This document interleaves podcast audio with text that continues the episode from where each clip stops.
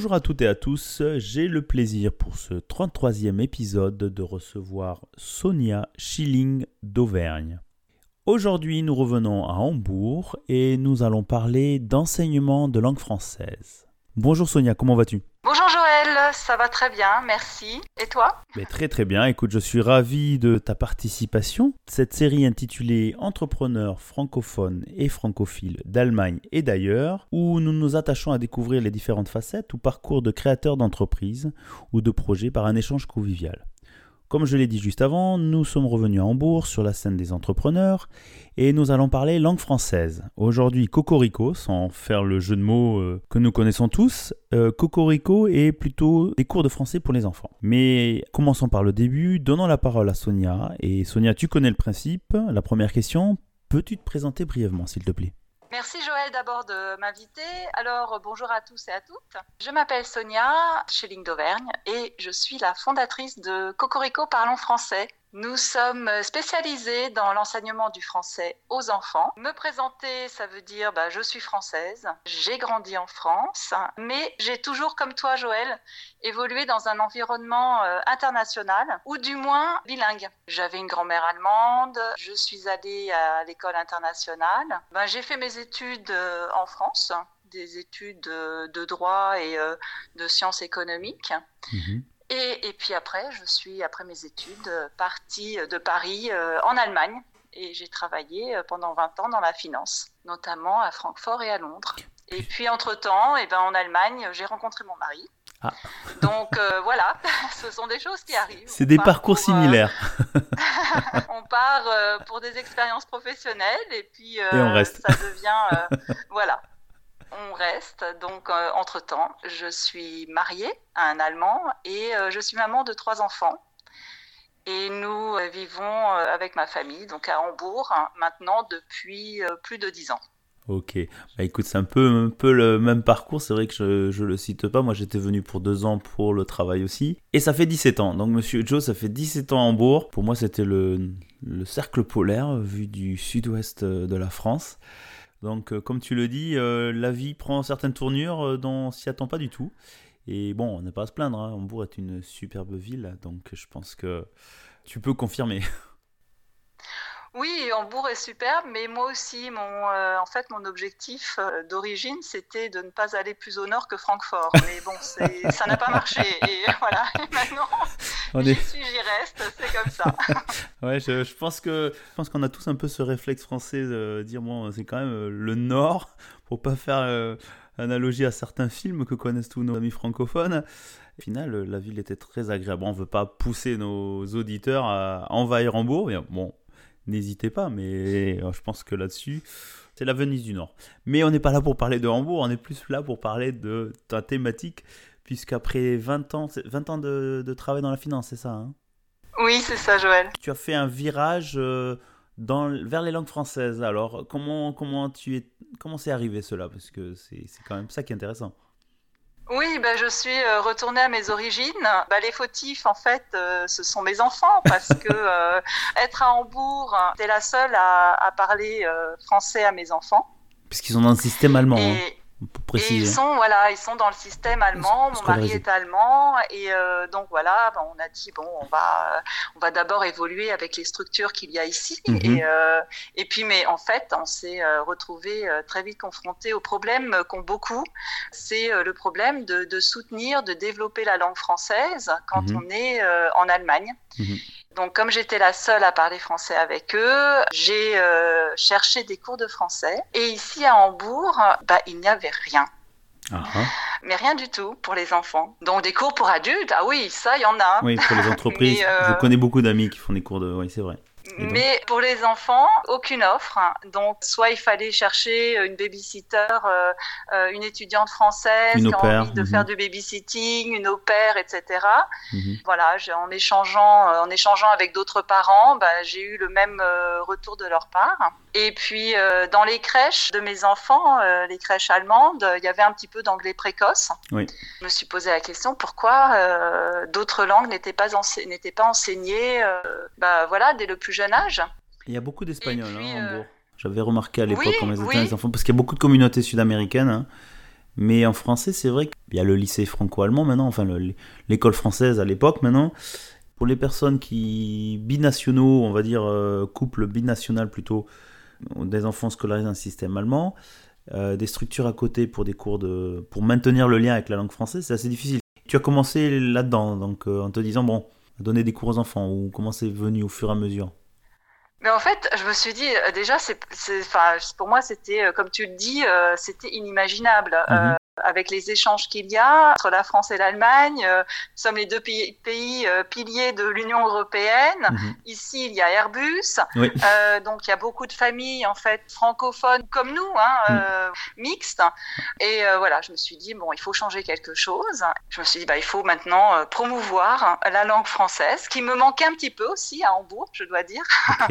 promouvoir la langue française. Puis voilà, c'est devenu mon objectif personnel et professionnel de promouvoir cette langue, mais dès le plus jeune âge, c'était ça qui pour moi était important. Parce que moi-même, j'ai évolué euh, comme ça. Moi, j'ai, euh, je suis devenue bilingue parce que j'ai été confrontée à l'allemand déjà très jeune. Mhm. Et comme toi, être confrontée à d'autres langues déjà très jeune, bah, ça permet en fait euh, d'adopter ces autres langues et d'être ben, bilingue, trilingue, etc. Même s'il y a toujours une langue qui prédomine. Mais en tout cas, on acquiert après un niveau de langue voilà, qui est, qui est proche du bilinguisme, etc. Donc c'était ça pour moi qui était important. c'est là que tu as démarré. Après, euh, on peut faire un clin d'œil. Je sais qu'il y a le, Petit Prince qui parle par une des associations francophones, mais c'est vrai que j'avais discuté il y a quelques années avec eux. Ils font des activités pour les, petits, mais les samedis ou les mercredis, enfin en semaine. Mais c'est très, comment dire, c'est ils n'arrivent pas à couvrir la, très forte demande. Euh, beaucoup de parents qui n'ont pas nécessairement leurs enfants à l'école française, puisque pas assez de place où les parents, par rapport d'un point de vue géographique ou, culturel, le mettent dans une école allemande. Et, donc, ils ont ce, cours de français en, en, complément par le, par le Petit Prince. Hein. Ils ont un nombre de places limité, j'imagine. Donc, tu as démarré en montant ta structure pour donner des cours aux enfants au plus tôt.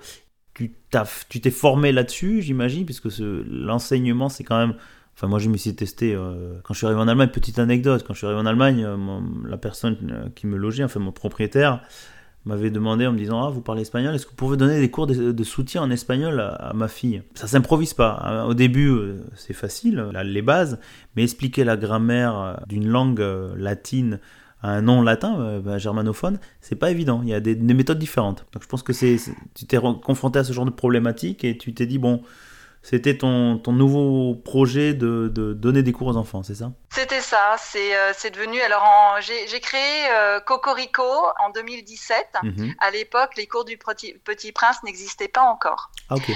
La différence entre euh, Cocorico et les cours du Petit Prince, c'est que ça ne s'adresse pas seulement aux francophones de parents mixtes, mais ça, ça, s'adresse également aux germanophones qui souhaitent, comme c'est fait avec l'anglais, hein, ah, l'anglais précoce, ben voilà, d'avoir une initiation au français, donc d'avoir du français précoce. Donc, pour des gens qui n'ont pas de base euh, dans la langue en fait. Voilà, une mhm. cible supplémentaire. Mhm. Et puis la, la grande différence, c'est que en fait, nous on se déplace, c'est-à-dire qu'on va là où est l'enfant.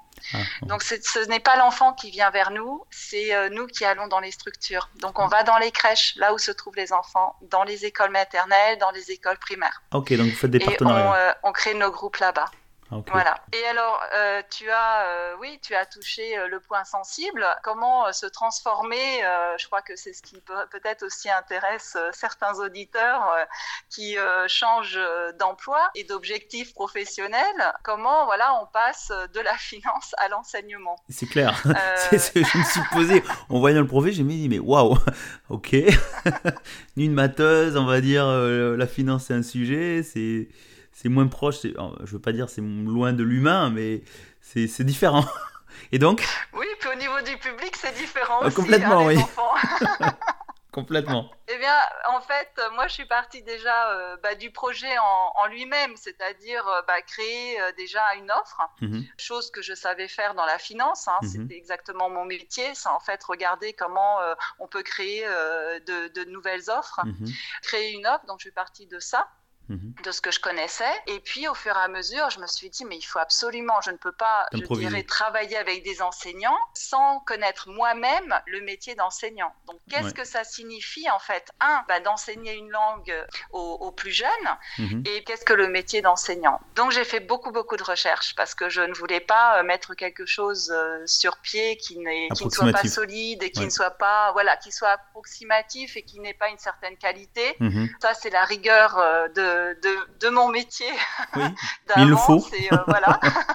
voilà, je voulais pas mettre n'importe quoi sur, sur pied, surtout quand on s'adresse à un jeune public. Donc j'ai fait beaucoup de recherches, de fil en aiguille, passé également euh, la formation euh, pour devenir enseignant de, de, français langue étrangère et j'ai passé mes diplômes. Et puis une fois que j'avais ma structure en place, mon offre, que j'avais mon diplôme, principe quand on met un nouveau business en place, c'est de tester. Le tester, oui.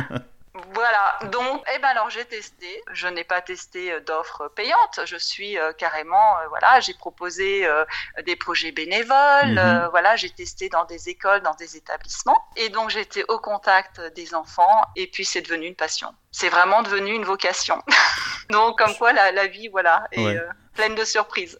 Je pense aussi, de toute façon, ce qui est fait avec passion, enfin pour les enseignants, c'est faut te passionner pour faire ce métier parce que tu, tu transmets quand même euh, un amour de la langue euh, et, tu peux ne, le faire que si tu es vraiment passionné et, et, cette connaissance pleine de la langue. Et je pense que c'est assez remarquable dans le sens où tu dis, euh, tu t'es fait certifier enseignant, donc j'imagine c'est le, DEF ou le, comment on appelle, le professeur pour langue étrangère. Tout à fait. Et c'est un cheminement important, surtout que c'est aussi un gage de qualité. Euh, on a parlé donc des formations démarrées en 2017. Euh, maintenant, est-ce qu'on peut aborder un peu plus euh, le, mode de fonctionnement? Comment vous fonctionnez avec les enfants? Oui, avec plaisir. En fait, avec nous, l'enfant va se retrouver pendant au moins 45 minutes dans un univers authentiquement français. Qu'est-ce que ça veut dire? Ça veut dire qu'on travaille selon le principe de l'immersion. Mhm. Donc, un, nos enseignants, ils sont tous de langue française. Mhm. Deux, ils travaillent avec du matériel euh, authentique. Alors, on va travailler avec petite euh, comptine d'enfance, euh, nos chansons, les chansons qu'on connaît bien, mhm. avec les classiques. Il y a par exemple le petit Nicolas. Ah, grand classique, ça, oui. ouais. Mes enfants l'ont lu en français et en polonais, pour te dire. Il y a, y a, tout l'univers des BD pour les plus grands. Et puis forcément euh, les chansons euh, les chansons actuelles. Ouais. donc ça également pour les plus les notamment les plus grands. Principe euh, de travailler en petits groupes d'enfants de la même tranche d'âge mhm. et d'avoir une pédagogie bienveillante et par le jeu. On va on va jouer on va chanter on va faire des rimes on va faire des petites scénettes des histoires. Et en fait peu ça rejoint un peu ce qui moi a été le principe par lequel j'ai pour lequel j'ai créé aussi Cocorico, c'est euh, permettre euh, aux enfants, euh, pendant qu'ils sont avec nous, d'avoir des moments et des expériences un peu magiques. Mhm. riches au niveau langagier, riches également au niveau culturel. D'accord. Donc, euh, de vraiment d'avoir un moment privilégié. Donc, c'est la découverte culturelle. Est-ce que, euh, parce que j'imagine c'est plus dans, dans, dans, l'approche ludique, euh, apprendre certains vocabulaires, est-ce qu'il y a une démarche un peu plus, on va dire, scolaire, apprentissage de certaines formes grammaticales, ou c'est suivant les groupes, parents ou des enfants?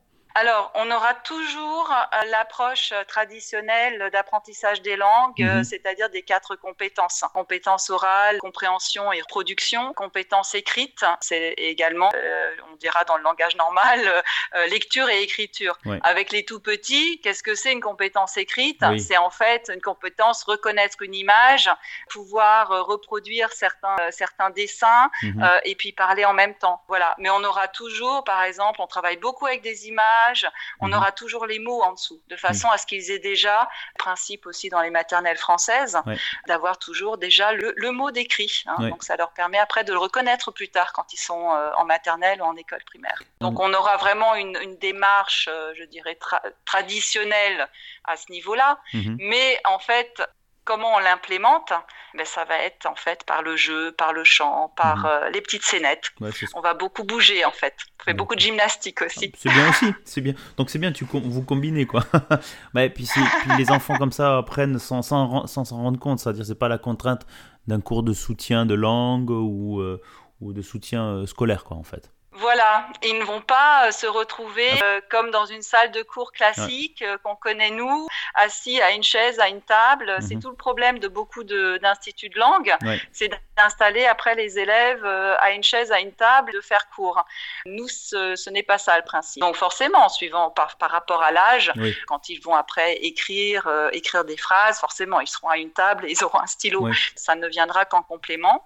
Et puis, comme on est en petits groupes, en fait, on peut également différencier. C'est-à-dire, euh, pour certains, on va, être, on va mettre un accent euh, plus important sur, euh, sur la grammaire. Donc, ils auront peut-être des exercices mhm. un petit peu plus pointus.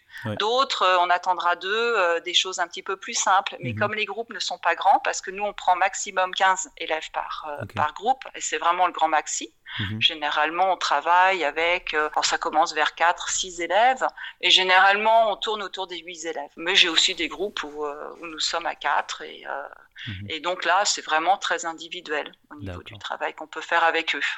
Ok, ça fait venir maintenant un peu la thématique, euh, malheureusement, sur ces deux dernières années, avec la pandémie, euh, transformation un peu de l'approche, puisque là, vous parlez, tu parlais de petits groupes, donc partenariat avec des, garderies, des, écoles, en activité, on appelle ça la GBS, donc c'est les activités après l'école.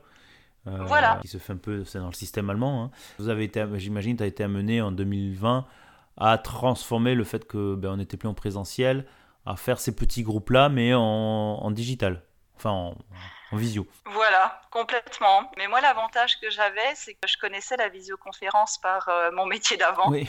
Parce que quand on travaille... On est un peu partout, oui. oui, tout le monde connaît ça.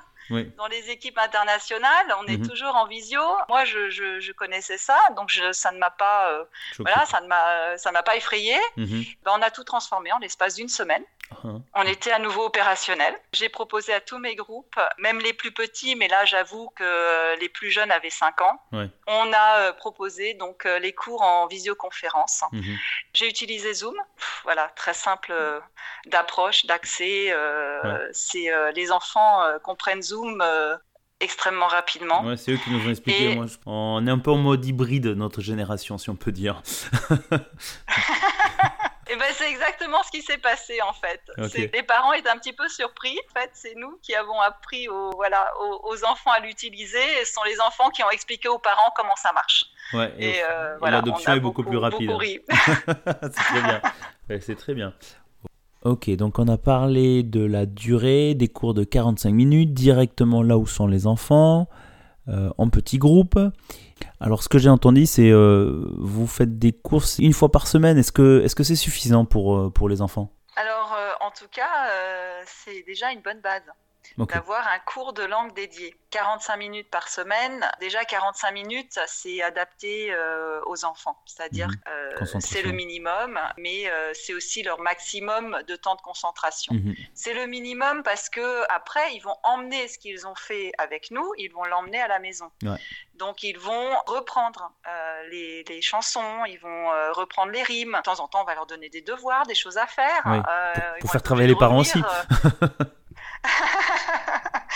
ah bah oui, bah, c'est ça. de toute façon, il faut un conseil aux parents, il faut euh, montrer son intérêt pour ce que l'enfant il est en train d'apprendre. C'est un gros effort pour un enfant, même s'ils absorbent tout comme des éponges et que c'est facile pour eux à cet âge-là par rapport à un adulte. Mais c'est quand même un effort. Le cerveau il travaille intensivement. Et il faut, il faut que ça soit du positif derrière et ça, ça les motive à continuer. Donc j'imagine c'est très important. Et du coup, ça nous fait venir un peu à l'autre thématique. Pourquoi apprendre tôt une langue? Enfin, moi, j'ai un petit bout de, de, réponse là-dessus. On en a discuté en off avant. Euh, pour toi, le plus tôt, le mieux c'est. Je pense que tu nous avais, tu m'avais indiqué une anecdote là-dessus. Oui, le, plutôt c'est le mieux parce que bah, déjà c'est d'expérience personnelle comme mhm. toi. Hein, mhm, euh, et puis après, euh, il y a beaucoup d'études scientifiques qui euh, confirment ça, qu'en fait l'apprentissage d'une langue supplémentaire au plus jeune âge est, naturel et sans effort. Mhm.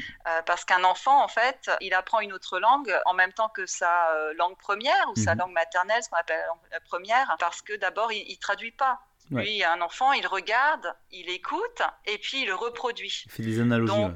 Oui, et ça, ça se passe euh, jusqu'à environ l'âge de 9 ans.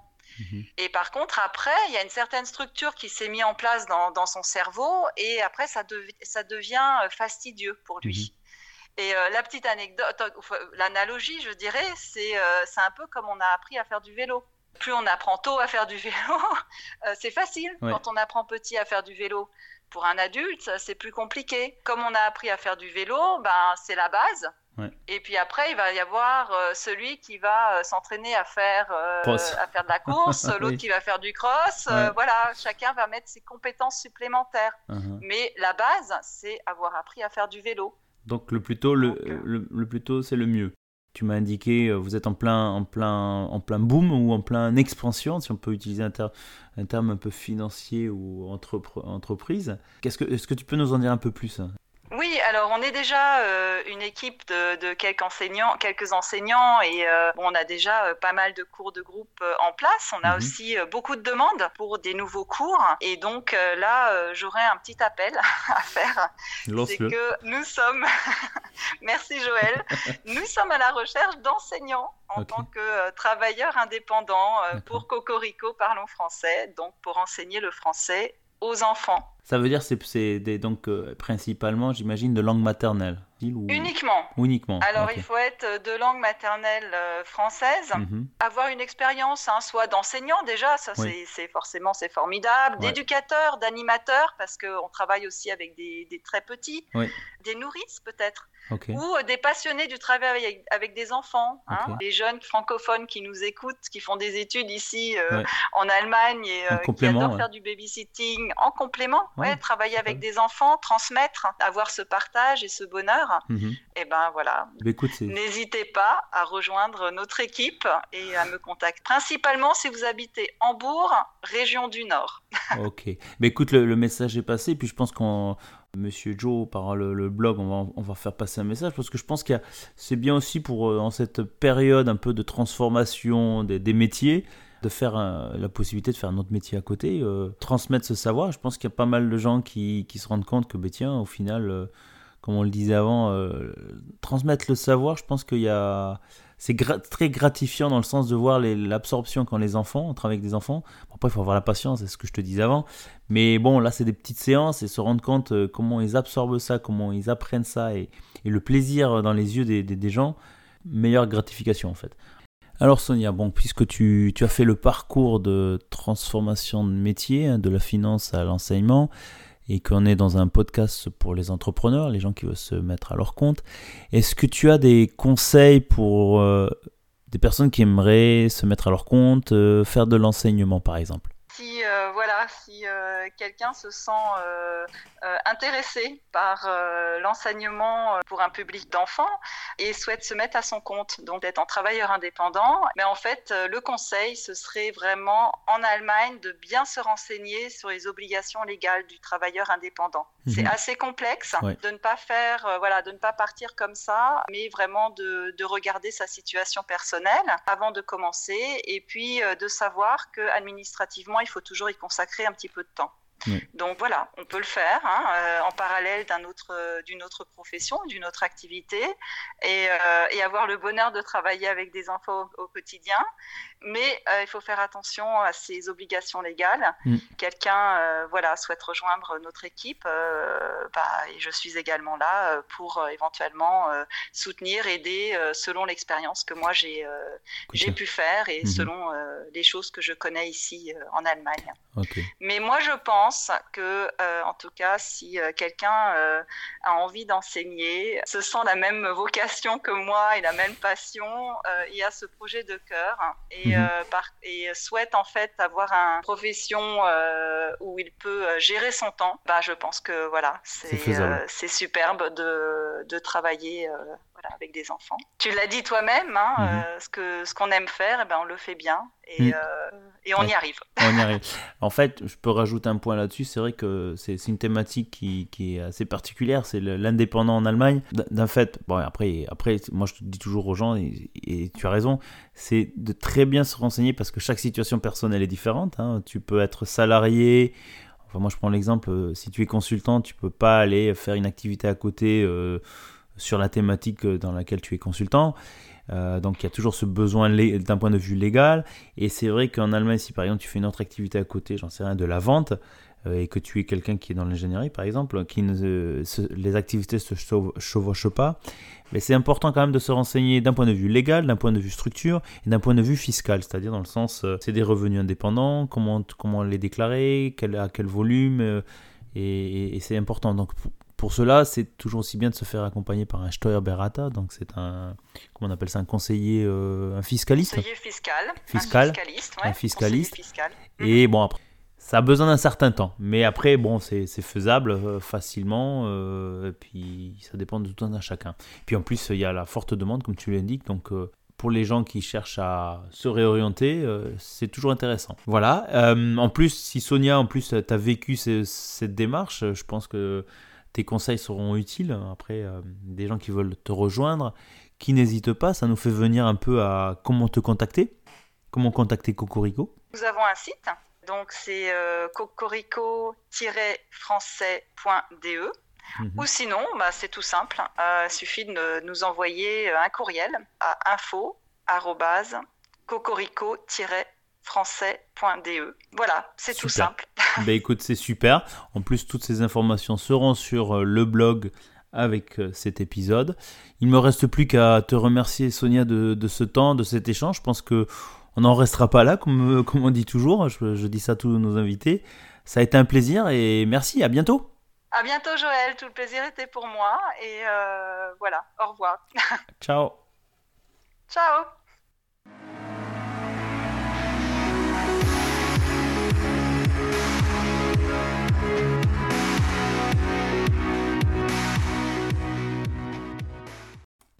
Eh bien, chères auditrices et chers auditeurs, j'espère que cet épisode 33 avec Sonia Schilling d'Auvergne vous a plu, surtout sur la partie Cocorico, langue française pour les tout petits.